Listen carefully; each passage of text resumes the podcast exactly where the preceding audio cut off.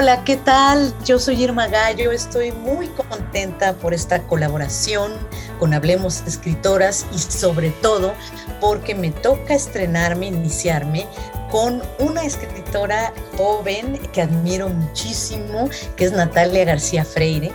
Brevemente les voy a contar que es escritora, periodista, nacida en Ecuador en 1991, que en 2016 cursó el máster de narrativa de la Escuela de Escritores de Madrid y ha publicado artículos de cultura, viaje, perfiles, crónicas en medios como BBC Mundo, Univisión, Plan B, City Lab Latino, la revista de viajes ñam, BG Magazine y Letras del Ecuador.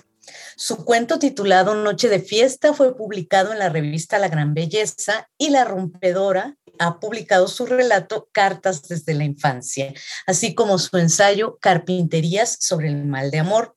Su primera novela es Nuestra piel muerta, salió por primera vez con La navaja suiza en 2019, ha sido traducida al francés, al italiano, al inglés, al turco y al danés y ahora está publicada en México por Paraíso Perdido. Trajiste contigo el viento, su segunda novela. Ha sido publicada este 2022 ya en España por la editorial La Navaja Suiza. Eh, Natalia vive actualmente en Ecuador, trabaja como profesora de escritora creativa en la Escuela de Escritores de Madrid, tiene un gato, un jardín y escribe. Bienvenida Natalia, qué gusto. Irma, bueno, el gusto es mío. Primero porque me gusta muchísimo Hablemos Escritoras, me parece una iniciativa, un proyecto enorme y luego, bueno, volver a charlar contigo es un placer porque eres una inmensa lectora y realmente es, el gusto es mío. Ay, pues yo estoy emocionadísima eh, por esta oportunidad eh, de Adriana Pacheco y de todo el equipo de Hablemos Escritoras. Entonces, ¿qué te parece si empezamos? Eh, bueno, tú das clases en la, Escuela de Escritores de Madrid, pero además pues te formaste ahí. Entonces nos gustaría que nos cuentes cómo ha sido tu formación como escritora, además de, de la Escuela de Madrid. Bueno, yo creo que mi formación de escritora, como en general sucede, comenzó como un juego en la infancia, pero era un juego del que yo no era parte, porque mis hermanas solían mandarse muchas notas cuando éramos pequeñas. Ellas son mayores a mí y a mí me daba muchísima tristeza, ¿no? Sentía que me estaba perdiendo de todo porque no sabía leer. Em, entonces empecé como un juego con mi mamá de preguntarle cómo sonaban las letras, hasta que un día, como ya con mucho tiempo y después de mucho preguntar, eh, aprendí a leer muy, muy lento. Y mi mamá lo primero que hizo cuando se dio cuenta que sabía leer fue darme un tocho, un libro, Las aventuras de Tom Sawyer, que me sigue pareciendo grande porque yo era como muy chiquita y ya de ahí tengo esta sensación, que igual puede ser una ficción como la memoria, no sé, pero de que nunca he estado sin un libro. Y creo que eso es como la formación, ¿no? Esas lecturas que te van nutriendo de todo, de todo tipo de estilos, de voces. Yo en la universidad después estudié comunicación, hice periodismo pero siempre detrás estaba como las ganas o el deseo de escribir ficción, porque sentía que en la realidad no me ubicaba tan bien. Y, y ya con eso vinieron los, los talleres de escritura, el máster, esas ganas de probar el terreno de la ficción, pero yo creería que la formación estuvo siempre eh, alrededor de, de, la lectura, de esa lectura compulsiva, de esa lectura como hambrienta y que a día de hoy sigue siendo muy, muy parecido a cuando era chica, como con unas ganas de devorar y como muy en deuda con, con todas eh, esas autoras y autores que me han enseñado de todo, ¿no? Y sobre todo como cómo enfrentarte con la palabra. Sin duda. Y mira, de alguna manera eh, contestas, respondes la siguiente pregunta que tiene que ver con cuáles son las lecturas y los escritores que te han formado. Pues ahorita ya nos mencionaste a Tom Sawyer.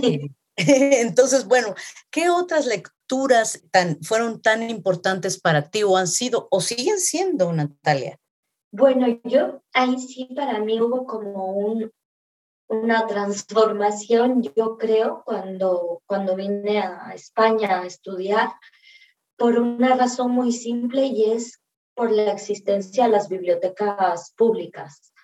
Eh, yo hasta los 25 años, más que leer cosas nuevas, releía muchísimo y siempre estaba como con ganas de, de encontrar más, pero en Ecuador, en muchos países en Latinoamérica, hay el problema del acceso a la lectura, ¿no? La lectura no es siempre un derecho y el tema de tener una biblioteca pública en tu barrio y que sepas que es un derecho, de repente te descubre un mundo. Eh, entonces, ahí sí para mí estuvieron sobre todo tres autores que hubieron muchos más, pero para mí ellos tres son como una base de un cambio, que es eh, William Gass, que es un autor americano que tiene un tema de exploración del lenguaje que a mí me dan ganas de, de explorarlo de esa misma manera. Luego otra autora que, es, que juega muchísimo, que es Shirley Jackson, que es como la gran dama de las casas encantadas, y que consigue convertir estos temas tan profundos como el miedo femenino, la soledad, en obras totalmente estrafalarias, a veces graciosas, a veces como muy, no sé, llenas de, objetos, llenas de supersticiones, es como una bruja. Eh, yo creo que con ella yo aprendí o, quise ser también una bruja con el lenguaje, ¿no? con las historias. Y luego hay otra autora que, que igual la, descubrí durante el, máster y después, que es eh, Sara Gallardo, que es una escritora argentina que en, en su época tampoco fue demasiado eh, leída, ¿no? pero que ahora la están recuperando de ambos lados del Atlántico y para mí leerla fue también un cambio, sobre todo una de sus novelas, que es Seis Juas, donde ella da voz a un delirio, a, un, a un, un hombre que parece escuchar la voz de Dios en una lagartija. Y bueno, para mí fue como decir, cómo esta mujer escribió esto hace tanto tiempo con un quiebre de lenguaje, con un quiebre de puntos de vista y tonos y nada que ver con lo que se estaba haciendo en esa época. No sé, yo creo que a ti, que, que, que yo te sigo y sé cuánto lees y cómo lees, te debe pasar lo mismo con muchos autores, ¿no? De repente decir, pero ¿cómo estaba haciendo este autor esto en este momento del mundo? Sí, es impresionante, es impresionante, Natalia. Y sabes que comparto contigo esta pasión, por ejemplo, por Shirley Jackson. Me acordé de siempre hemos vivido en el castillo, ¿no? Ahorita que hablaste de las casas encantadas y todo. Pero pero además me diste pauta para una pregunta que quiero hacerte que tiene que ver justo con tu trabajo con el lenguaje, ¿no? ¿Cómo sueles trabajarlo para que sea un lenguaje que es, es poético, que se escucha muy bien, que se nota lo trabajado, pero además es orgánico, es natural, nunca se siente impostado, artificial?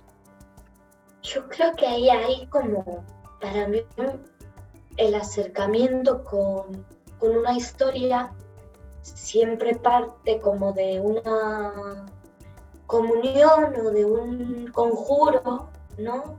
En el que más que ser yo la que esté pensando la historia, estoy dejando que el lenguaje escriba su, su hechizo, ¿no? Hay, hay como esta cosa de conjuro, de, de, medium casi, que luego puede ser muy naif, pero que a mí me, funciona y me entretiene y me, me gusta entrar en esta comunión con el lenguaje, porque al escribir no tengo nunca una pauta muy precisa de a dónde voy o de escribir una escena, sino de ir eh, descubriendo el lenguaje. A veces yo lo siento casi como un trabajo arqueológico, ¿no? Como de ir cavando, cavando, cavando y ver algo.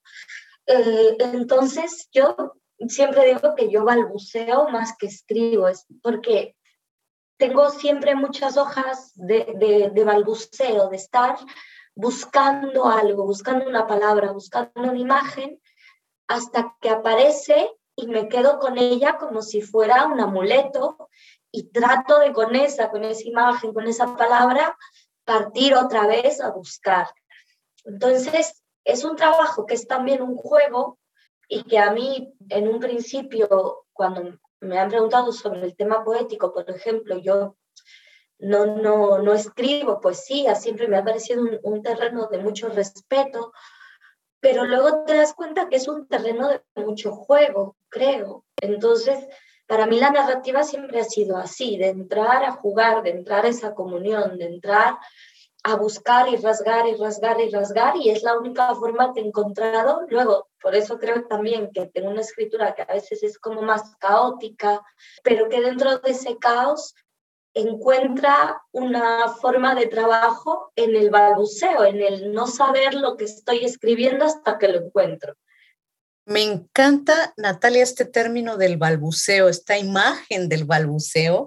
Y mira, esto tiene también que ver eh, esta, esta siguiente pregunta con el lenguaje, porque de verdad es un terreno en el que eh, te siento tan cómoda. Eh, tú hablas del balbuceo, del intento, de la, de la, del descubrir, del cavar, ¿no?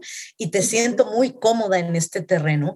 Y justo te quiero preguntar, porque Marta Sanz escribió en Babelia de del país que Nuestra piel muerta, pues no es un texto novelesco, sino un poema narrativo. Y yo te voy a decir que yo coincido en la parte del poema narrativo, pero sí difiero en lo primero.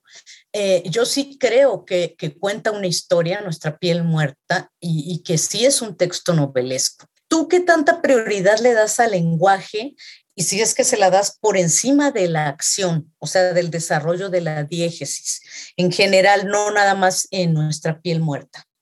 Eh, a ver, no, yo cuando, cuando quiero un poco entrar puramente en el terreno del lenguaje y no comunicar o establecer un nexo con el otro, con un lector, eh, suelo usar mucho escritura automática, que sé que no, no estoy escribiendo para, para establecer un lazo con el otro, pero luego al escribir historias como Nuestra piel muerta o como Trajiste contigo el viento, cuentos que he escrito, eh, para mí el lenguaje inevitablemente te lleva a la historia, o sea, son una sola cosa.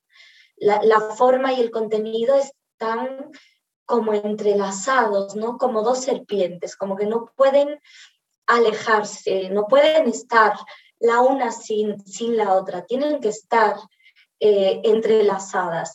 Creo también que, que hemos como a día de hoy lo separamos un montón, ¿no? Narrativa, novela, poema, pero en un principio las historias nacían como cantos, pero había una historia en ese canto y había un lenguaje también. Entonces, a mí me, me, me entusiasma esta idea de no separarlo, de no primar ninguno, ¿no? De, no, de no dejar que ninguno sea más importante que el otro.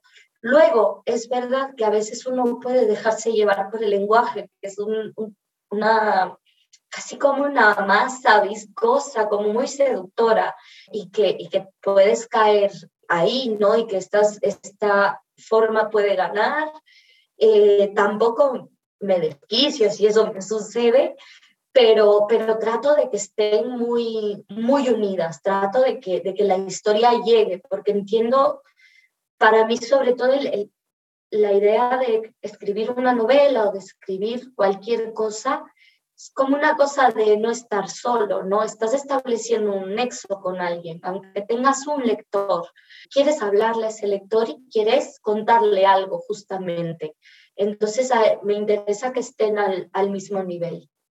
Claro, no es la, vocación de lo que decías un poco al principio de tú cómo fuiste descubriendo las lecturas y eh, este, a los autores, la vocación de contar historias, ¿no? Que nunca que nunca se acaba afortunadamente y que es una de las razones por las que pues uno se vuelve escritora por, por comunicar, por contar historias. Y mira, en ese sentido, a mí también me llama mucho la atención cómo eliges la voz narrativa en tus historias, eh, Natalia. ¿Qué es lo que piensas al principio para decir, bueno, es que quiero contar esta historia, pero ¿quién la va a narrar? ¿Desde el punto de vista de quién? Ahí sí que a mí me, me, suele ocurrir, o en la mayoría de veces de lo que he contado me ha ocurrido, que es el, la voz la que, la que llama a la puerta antes de que yo salga a, como a, a preguntarme qué voz va, va, a contar la historia. De hecho, en nuestra piel muerta fue bastante así y en algún punto fue complicado porque yo trataba de contar la historia de esta casa y este personaje, Lucas, llegaba con su voz y quería hablar de otras cosas, quería hablar de la tierra, quería hablar de insectos, y yo al principio no sabía bien qué hacer, ¿no? Como quiero contar una historia, pero aquí esta voz se mete todo el rato a decir cosas y como era mi primera novela, también fue para mí un aprendizaje de, de cómo escribir, ¿no? De cómo relacionarte con la novela. Y lo que hice al final, bueno, fue rendirme, casi que entregarte, bueno, a ver, dime, cuenta, ¿qué tienes que decir, Lucas? Y luego ha habido un par de veces que es cierto que esa búsqueda de, de la voz narrativa no ha llegado con tanta fuerza, no, no, no ha llegado como Lucas o como otras voces de, de cuentos o de novelas, y algo que a mí me suele como funcionar muy bien para llegar a esa voz narrativa es hacer como pruebas y decirlas en voz alta, casi como, como un discurso, ¿no? Como en tercera, en primera, en segunda, este hombre, esta mujer, como que los pongo a veces a conversar incluso entre ellos y estoy ahí hablando sola, pero me, interesa mucho para elegir una voz que suene, ¿no? Que, que, sea realmente una voz que parezca que existe, que es una voz que, que al oído suena como de, de, carne y hueso, o ni de carne y hueso, porque a veces es un personaje que es una planta, pero que suena real, que suena natural, que yo mm, la escucho cuando la leo en voz alta y digo, ya está, esta es la voz. Entonces, hay como esas dos formas, una que es casi que te posee una voz y la otra es salir ahí a estar hablando sola hasta que la voz adquiere ese ritmo que, que uno está buscando. Natalia, en esto de las voces tienes mucha razón, a mí me parece completamente coherente y yo digo que bueno que dejaste hablar a Lucas y que conocimos a Lucas. Y mira, ahora yo como latinoamericana, específicamente como mexicana, encuentro ecos de Juan Rulfo en tu obra. Por ejemplo, en la relación con la muerte, en tu cuento La abuela pero también en la relación que hay con la tierra, con el lenguaje, pues el lenguaje popular que se habla en nuestros pueblos, en nuestras comunidades, en el caso de nuestra piel muerta. ¿Tú estás de acuerdo con esta apreciación? Y bueno, y si es así, ¿qué tan consciente estás de ello cuando estás escribiendo? Bueno, primero estoy muy de acuerdo y siempre siento que tengo una deuda enorme con Juan Rulfo, eh, con Pedro Páramo, con Juan Preciado. Soy uno de los libros que leí en mi adolescencia fue Pedro Páramo y recuerdo que sentía casi como una esa fiebre de Comala, ¿no? De ese calor que es ya que, que, que no sabes realmente si puede existir, realmente solo puede ser la muerte. Y en nuestra piel muerta sí recuerdo que hubo un momento consciente en donde yo dije, esto es muy Pedro Páramo y, casi que le recé a Juan Rulfo como, perdóname, el momento que, que, la madre le dice que no vuelva a casa, pero luego eh, a Juan Preciado su madre le dice que vaya a buscar al padre, pero es un momento que a mí me es, es como, no sé, un reflejo así tan fuerte. Y luego creo que hay dos cosas que, que son más inconscientes y que están eh, quizá como en, en, la base de, de, esas escrituras, y es que, em, claro, Juan Rulfo escribe de un lugar, de una tierra eh, muerta, ¿no? De una tierra en donde un gran padre, un Pedro Páramo, parece haberlo destruido todo. Yo creo que ahí hay un mito fundacional latinoamericano, en donde estas tierras devastadas, estas tierras muertas, se repiten eh, en muchísimos países y en muchísimos lugares en donde incluso el paisaje a veces eh, llega a ser similar y como tú dices, también estas voces que han quedado, estos ecos del pasado y que tienen muchísimo que ver con mestizaje en el que no solo resuena el cristianismo, que, ya es parte de nosotros, ¿no? sino resuenan ecos de otros mitos, de, de, otra religiosidad, de otras escenas y de otras ideas sagradas que están en, nuestra genética, que están en nosotros. Entonces yo creo que, que sí, que muchos escritores somos muy deudores de Rulfo, porque le dio un nombre y le dio un paisaje a un mito fundacional de toda Latinoamérica. Sí es cierto, fíjate, de verdad que, que sí, esto que dices me, me, está resonando muchísimo y tiene mucho que ver con la siguiente pregunta. Parece que nos estamos leyendo la mente tú y yo, Natalia, y me da mucho gusto. Ya ves, es, es un tema de mediums. ¿Verdad? Y es que ahora que mencionas estos paisajes, justo iba a decirte que la naturaleza tiene un lugar muy especial en tus historias y que no solo en nuestra piel muerta, que es eh, donde está como muy obviamente, sino también en el cuento Noche de Fiesta, eh, cuando describes el ambiente que rodea esta cantina en donde los personajes van a ir a tocar. Y yo me pregunto si tú tienes un interés particular en cómo el ser humano ha, ha, devastado pues todo lo que nos rodea, todo nuestro medio ambiente, en esta era que por ello se le conoce como el antropoceno. A ver, sí, yo nací en la cordillera de los Andes, en una ciudad a 2.500 metros de altura, rodeada de agua, rodeada de colchones de agua, de páramo, y desde niña he visto el conflicto que existe con el ingreso de mineras, que, es lo que, lo que más ha afectado el, el lugar donde yo vivo, y a leer, al leer literatura latinoamericana cuando era adolescente, joven y fui creciendo, siempre resonaba esta idea de que la, la tierra siempre ha estado en conflicto y eso se ha ido haciendo cada vez más, más fuerte, ¿no? De hecho, creo que, que, hoy en día es nuestro conflicto más, más terrible y, y también otra vez ahí a mí me, me, me toca muy de cerca o o me conflictúa mucho el tema del, del mestizaje, porque por un lado hay una mirada occidental que es mía también, de producir, de consumir, de gastar, de vivir, de vivir de una determinada manera. Y por otro lado está muy cerca y, y de hecho convivimos todavía con la visión indígena en la que la tierra es sagrada, ¿no? en la que eh, eh, realmente esa tierra es, un, es, es, una diosa tierra eh, a la que uno se debe para que esa tierra nos dé de comer. Entonces, para mí es un conflicto personal muy fuerte el de la, el de la tierra.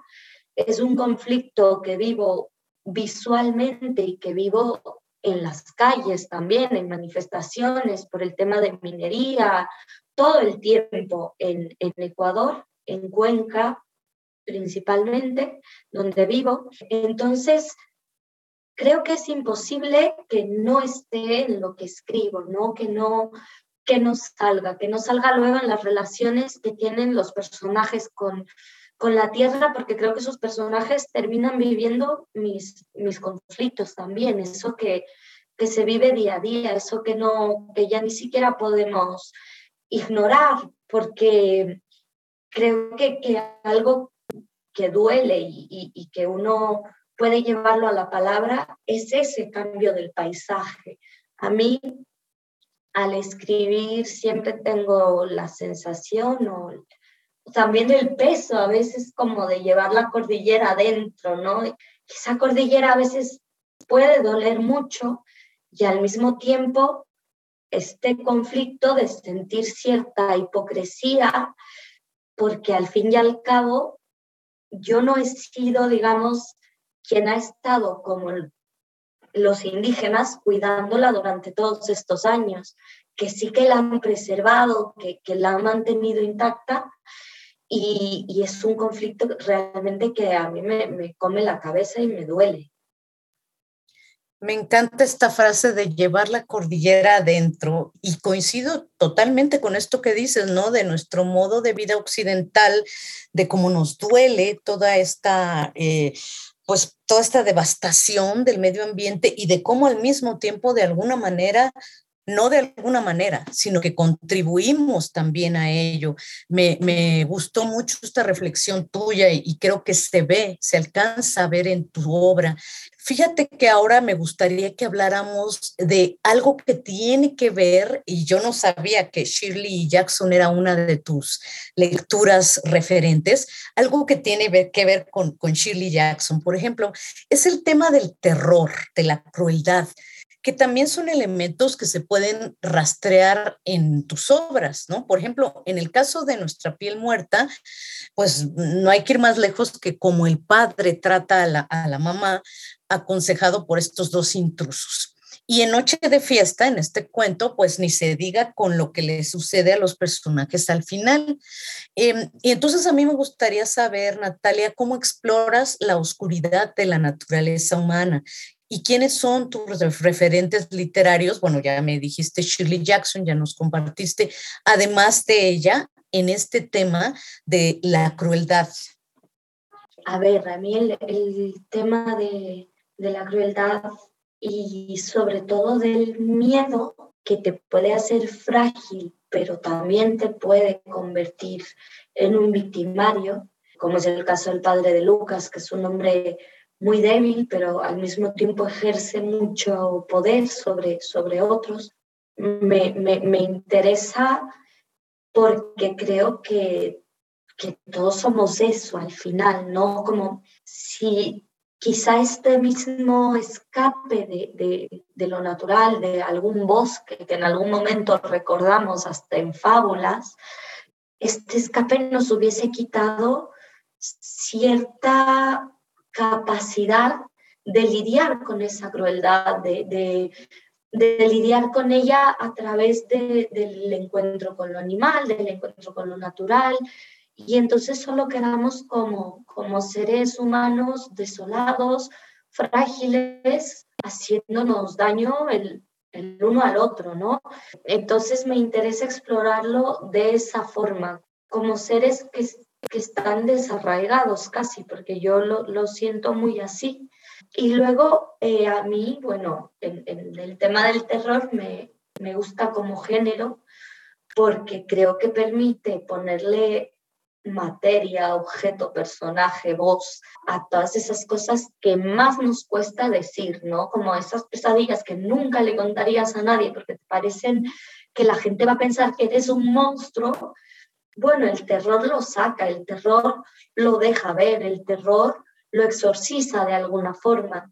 Eh, luego hay muchos autores que, me encantan, Stephen King, uno de ellos siempre, y de hecho Stephen King es eh, discípulo total de, Shirley Jackson, le dedica incluso una, una novela. Eh, bueno, y Shirley Jackson, que es como esta gran dama del terror psicológico, ¿no? Del miedo que, en el que uno se da cuenta que más que fantasmas y monstruos, lo peor es el otro. El otro es el, el ser más ruin con el, que te, con el que te puedes encontrar. Luego me gusta, me gusta mucho cómo explora también como alrededor de lo psicológico eh, Joyce Carol Oates. Es alguien a quien he estado leyendo últimamente mucho y, me, me, fascina su capacidad de ir hacia lo humano, que creo que es algo que a veces yo no, no puedo llegar a esa profundidad psicológica. Me, me encantaría, entonces la admiro muchísimo en ella, ¿no? Y luego hay como un, un par de de autores que quizá no escriben como en el género del terror, pero bueno, una vez más William Gass, que tiene un cuento que a mí me parece la, la ruindad humana, la maldad humana total, que se llama La señora Ruin, de hecho, y me gusta cómo eso se va hibridando, ¿no? Como el, el terror a veces parece estar situado como en, una cosa muy pequeña en este género, pero luego te das cuenta que está realmente en todo. Y creo que por eso también, y este es otro tema que a mí me interesa mucho, que se está revalorizando el género, que es algo que por mucho tiempo en la literatura ha sido como algo menor y no. El género nos ha dado pautas para escribir como mejor y más interesante y con, con más eh, capacidad de, de, conectar con el Fíjate que me acabas de dar una pauta también otra vez para una de las preguntas que te quiero hacer. Eh, ahora que dices de cómo, la, cómo se está escribiendo mucho terror, y yo agregaría también terror y literatura fantástica, que, que finalmente comparten esta característica que dices de lo, el otro es lo más eh, terrorífico que puede pasar, ¿no? El desconocido, que al mismo tiempo puede ser tu esposo, tu padre, etcétera, puede ser el más cercano, el otro, ¿no? Eh, y yo estaba pensando cuando redacté estas preguntas que hay por lo menos dos escritoras ecuatorianas como tú que tienen carreras relevantes y propuestas literarias arriesgadas y que han eh, emigrado a España justamente, ¿no? Mónica Ojeda y María Fernanda Ampuero, y que se quedaron ellas allá o al menos siguen todavía allá. Eh, en ese momento, cuando escribí estas preguntas, no relacioné, pero tú me acabas de dar la pauta, insisto, eh, ellas escriben también un género que tiene que ver con el terror, incluso lo de Mónica le han llamado el, el gótico andino. María Fernanda, pues sí, también si lees eh, Sacrificios Humanos hay unos cuentos terroríficos. Pero bueno, ¿tú a qué atribuyes que haya sido esta migración de mujeres, jóvenes, escritoras, y cómo es que contribuye el ambiente literario que hay en España a la formación de ustedes y a la difusión de su obra. Y también si quieres comentar algo de este género eh, entre el fantástico, entre el terror, entre el gótico andino, que ustedes tres han explorado. Bueno, primero creo que hay como un tema particular en Ecuador y es que la industria editorial ahora como que ha dado un giro, hay editoriales independientes que están haciendo un trabajo maravilloso, pero es verdad que esto hace unos años no sucedía y hay razones múltiples. Primero porque hay un, tema de, de un manejo de la cultura casi como si fuese, pues nada, la última rueda del coche, como se le dice, ¿no? Es, es, es, bastante triste el tema de que no existen realmente bibliotecas, no existen bibliotecas públicas, no existe como este acceso a, a la lectura, se habla siempre de que es un país que lee muy poco, yo no creo que es así, creo que hay muchísima gente que lee, pero que no existe la idea de que, de que uno tiene el derecho a leer y ese es un tema que, que hay una deuda enorme. Entonces, también publicar, y bueno, Mónica y, María Fernanda lo vivieron, publicar en Ecuador siendo mujer hace unos años, pues podía significar que quizás sacabas un libro y nadie le hacía caso. Eh, entonces, hay esta idea como de que si viene avalado desde otro lado, llámese Argentina o México, España, como, como centros que están ya, eh, que tienen una cultura lectora más fuerte y tal, eh, luego en Ecuador tiene fuerza, ¿no? Entonces, es, es bastante triste, pero es, es algo que, que, ha sucedido mucho, sobre todo con autoras, porque ya luego es el doble de difícil. Yo tengo como, siempre lo digo, también como una deuda y como un agradecimiento enorme, no solo con, con Mónica y María Fernanda, sino con Solange Rodríguez, por ejemplo, que hace igual literatura fantástica y de terror, con María Paulina Briones y con un sinfín de mujeres que han estado trabajando en el tema eh, cultural y lector en Ecuador por años. Y yo creo que, que gracias a eso también he podido llegar en algún momento a pensar en estudiar en España, porque también es verdad que ahí eh, España se ha vuelto un centro de como de donde está eh, ubicado bastantes estudios de escritura creativa, ¿no? Que es algo nuevo también, a pesar de que en Estados Unidos ya lleva más tiempo y en Latinoamérica está empezando. Entonces, son como varias cosas, varios procesos y, varias situaciones que, creo que han hecho que, muchas autoras ecuatorianas hayan tenido que publicar fuera para tener cierta repercusión igual luego en, su propio país eh, y que los libros, igual el, el, de Mónica, el mío, el de María Fernández, el de Solange, llegan desde España. Entonces es un tema que arrastra cientos de años de una despreocupación total con respecto a, a la lectura, al libro, y que ojalá vaya cambiando. Yo personalmente creo que, que mi caso tiene mucho que agradecer a, a, las mujeres que estuvieron antes que yo en Ecuador.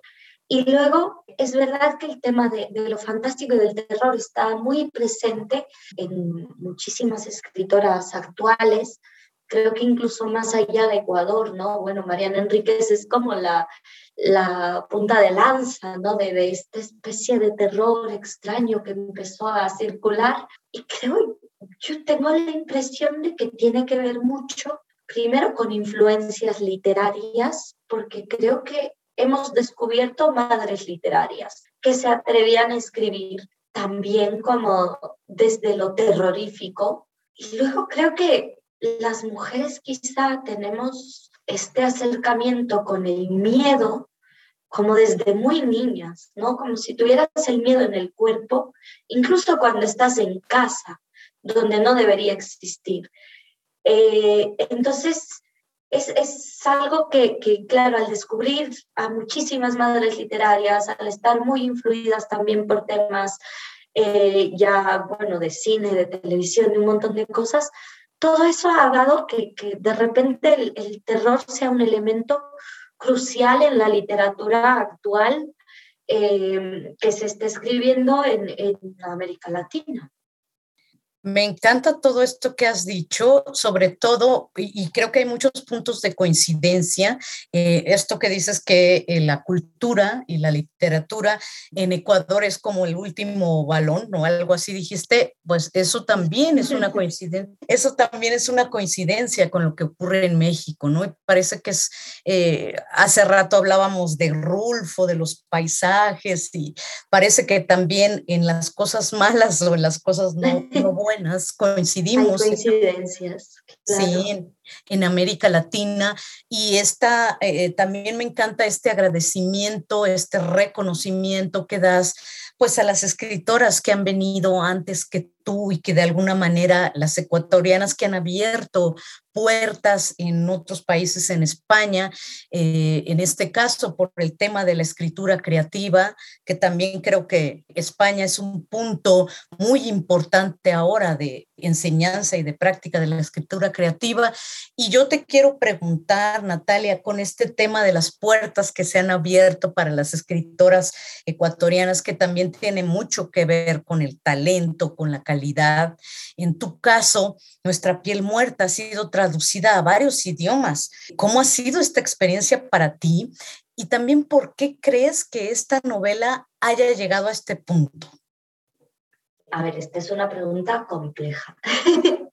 la experiencia para mí ha sido un poco como, como que la vive otra persona, creo.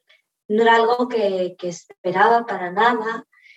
Entonces, no sé, como yo vivo también eh, del otro lado del Atlántico, bueno, ahora estoy en España, por ejemplo, pero al estar lejos y pues siempre estar como en mi casita, con el gato, con el jardín, en el día a día, pues siento que le pasa a otra persona y ya está. Eso a mí me, me gusta también, como sentir que no, que, que no me está sucediendo a mí.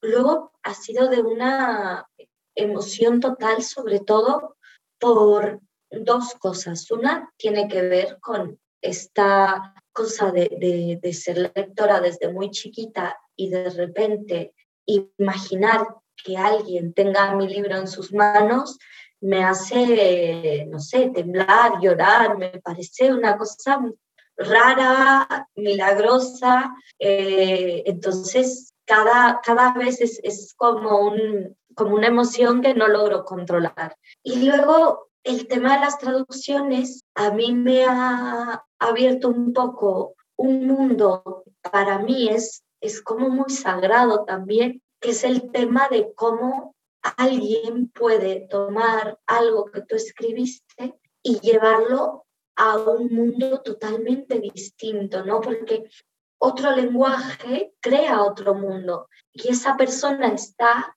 tomando tu, tu historia y casi que la está reescribiendo. A mí eso también me parece una cosa como muy muy inmensa, como de mucho agradecimiento y sobre todo de estar pensando cómo esa persona también le, le agarra cariño, mima lo que tú escribiste, coge tus palabras, las convierte en, en, en otra cosa, eh, en, otras palabras. A mí me parece la verdad impresionante el trabajo que, hacen los traductores, creo que se reconoce muy, muy poco. Y para mí ha sido una experiencia preciosa trabajar con algunos de esos traductores que, que han llevado el libro a otras lenguas. Entonces me llevo como ese aprendizaje también, ¿no? Esa idea de que en otro lado del mundo hay alguien que reescribió la historia de Lucas, por ejemplo. Ya para mí eso es como de lo más bonito que me ha pasado nunca. Claro, y esto que dices de que a veces los traductores o las traductoras no son eh, lo justamente reconocidos, pues también estoy completamente de acuerdo y hay que ver, hay que visitar el, el sitio de Hablemos Escritoras porque encuentran ustedes quienes nos estén escuchando, espacios para la traducción. Es otro eh, espacio que ha abierto aquí Adriana Pacheco y sus colaboradores. Y mira, Natalia, yo te quisiera preguntar, porque tú también has escrito ensayo, ¿no? Tú escribiste uno que se llama Carpintería para curar el mal de amor y eliges el cuento El marido rural de John Cheever, ¿no? Arrancas el texto, en ese texto, de un modo completamente poético y literario. Dice, trenes de cercanías que llevan y traen siempre los mismos rostros. Las fiestas de todos los días que terminan siendo siempre la misma fiesta. Y cuando yo leo eso, pienso que tú sigues en, eh, aún en este género que es el género del ensayo, que suele ser más académico, más cuadrado, por decirlo de algún modo, tú no renuncias al trabajo del lenguaje, de lo que hablamos hace un rato, y lo trabajas de una manera en que suena, eh, resuena como algo más poético, más plástico. Eh, ¿Cómo alcanzas un equilibrio entre el fondo y la forma? Esta pregunta tiene que ver también eh, con regresar a lo que habíamos hablado al principio, que para ti es muy importante que suceda algo en la historia, cuando estás hablando de narrativa, de ficción. Ahora yo te pregunto, con el género del ensayo, ¿cómo logras este equilibrio, Natalia? Eh, bueno, yo la verdad tengo más ensayos fallidos que escritos, o sea que es algo que, que no, no sé si algún día lograré como escribir realmente o simplemente serán cosas que a veces salen pequeñitas y, ya está. Creo que es, creo que es un, un, género que te exige justamente lo que tú estás diciendo, ¿no? Como un equilibrio entre el lenguaje y el pensamiento más que la imaginación, pero que es algo que a veces yo, yo no, no consigo. De hecho, creo que prefiero mucho más leer ensayo que escribirlo, quizá porque te exige cosas muy, muy distintas y también creo que te exige otra forma de trabajo, como otra disciplina, otro método que yo no, no he descubierto. Luego hay autoras, por ejemplo, Begoña Méndez, que es una autora de ensayo muy buena, que al leerla yo sí digo, bueno, esto ojalá algún día yo pudiera escribir algo así, pero es que todo tiene tanto sentido, todo suena tan increíblemente hermoso y al mismo tiempo te está contando de películas, de libros, de autores, que de verdad a mí luego se, me escapa, se me escapa todo eso. Creo que igual me emociono mucho y me pierdo, me pierdo mucho en el ensayo. Eh, entonces, no sé si es algo que cultivaría eh, sé que es algo que me gusta escribir como para probar. Y luego ya lo, de, lo del equilibrio, que es lo que me preguntaste, me parece lo más difícil. O sea, me parece que en el género que, en el que más te juegas, ¿no? En el que más realmente estás como jugándote cada palabra, cada referencia, cada, cada cosa, porque ahí sí que estás hablando directamente con tu lector. Tú estás tú no estás escribiendo luego ya una historia como para imaginarla y así, estás escribiendo una historia para el lector, eh, una información casi, ¿no? una discusión con el lector es lo que estás planteando, un pensamiento que de repente el lector lo agarra y lo agranda dentro. Entonces, me parece complicadísimo. Sí, sin duda alguna, es, es, un, es un género complicado, pero creo que este ensayo, Carpintería para curar el mal de amor eh, tuyo, es muy, eh, muy bueno, sale muy bien librada. Dices que, que quisieras escribir como otras personas, pero yo creo que estás siendo muy modesta, Natalia García Freire, porque este ensayo sobre el cuento de John Cheever es, es fantástico. Oye, yo te quería preguntar, porque ya salió en España, trajiste contigo el viento. Aquí todavía no lo tenemos y ya nos morimos de ganas por leerlo. Háblanos de esta novela y, sobre todo qué tanto se diferencia de nuestra piel muerta y qué coincidencias hay, eh, pues no sé, la temática, los personajes, lo que hemos hablado, la voz narrativa, el trabajo con el lenguaje, los paisajes, etcétera. Em, bueno, el libro salió de imprenta, pero eh, estará en librerías en España desde el 20 de abril. Eh, así que como que formalmente todavía no está, no está en librerías. Pero eh, nada, yo estoy nerviosísima. Es una novela que fue totalmente, un proceso totalmente distinto al de Nuestra piel muerta. Primero porque esta novela tiene nueve voces y para mí fue, fue un viaje realmente divertido, pero al mismo tiempo un poquito salvaje, entrar y salir de esas voces, ¿no? Como poder realmente o tratar de, encontrar esas nueve voces distintas, que suenen distintos, que tengan mundos distintos. Y en cambio, nuestra piel muerta, yo ya en un momento me sentía muy cómoda con Lucas, cuando ya acepté que le iba a narrar la historia, le hice caso, estaba casi poseída por esa voz de Lucas y, Incluso cuando terminé de escribirla, seguí escribiendo como Lucas. Tuve que, limpiarme de Lucas, escribir cosas que no están en ningún lado, que siguen siendo Lucas, para poder dejar de escribir como él. Pero Con esta novela fue distinto porque tenía que escribir cada voz, limpiarme de esa voz y empezar con otra. Era como cada vez entrar y salir de mundos distintos. Eh, y a mí en eso me ayudó mucho, que es una novela en la que a mí un poco como para ayudarme a entrar y salir de las voces, me apoyé mucho en lo visual. Entonces, cada voz, cada personaje, pues yo le iba haciendo como un collage, ¿no? Como el mundo de este personaje son estas imágenes y eso a mí me ayudó muchísimo porque ya simbólicamente cada personaje adquirió una materialidad que, que me ayudaba a entrar en esas voces. Eh, luego, es verdad que esta novela no sucede en una casa, sino en un pueblo. A veces yo creo que si el pueblo de Lucas tuviese nombre, fuese este pueblo que se llama Cojuan, en algún momento distinto al de la historia de Lucas, pero fuese ese pueblo.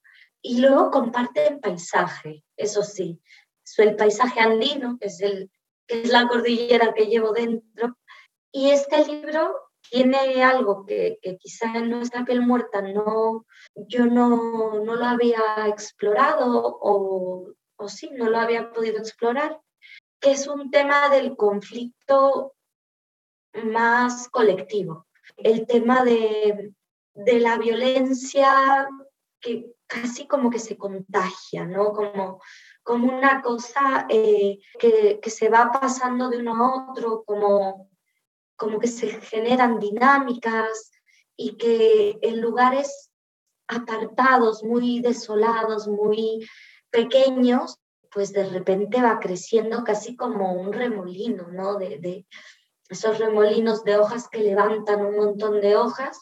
Entonces eso pasa en este pueblo, en Cocuán. Y bueno, yo tengo muchos nervios ahora que, va a salir y ojalá pueda estar en México pronto y, les guste, porque es la historia de, de y es la historia también de, de, una niña en Cocuán que se llama, que se llama Mildred. Y eso te puedo decir. Ay, pues qué emoción, ¿eh? Ahorita que hemos hablado de cómo trabajas tú las voces narrativas y que te paras y hablas y hablas y hasta encontrar, y ahora son nueve voces, no, pues lo esperamos con muchas, muchas ganas. El tema de que también esté la violencia, que por desgracia es algo que también nos une en América Latina. Eh, seguramente será una lectura, eh, pues como las que hemos hecho de tu obra, Natalia, que nos dejan realmente sorprendidas y agradecidas por la calidad literaria. Pues yo te agradezco mucho, Natalia García Freire, por haber dedicado estos minutos para el podcast de Hablemos Escritoras. Bueno, gracias a ti. Ha sido una conversación hermosa y nada, espero volver a charlar contigo que siempre me, me quedo con mucha alegría después. Y gracias Adriana y Hablemos Escritoras, que tienen un espacio magnífico y nos seguimos viendo. Gracias, chao.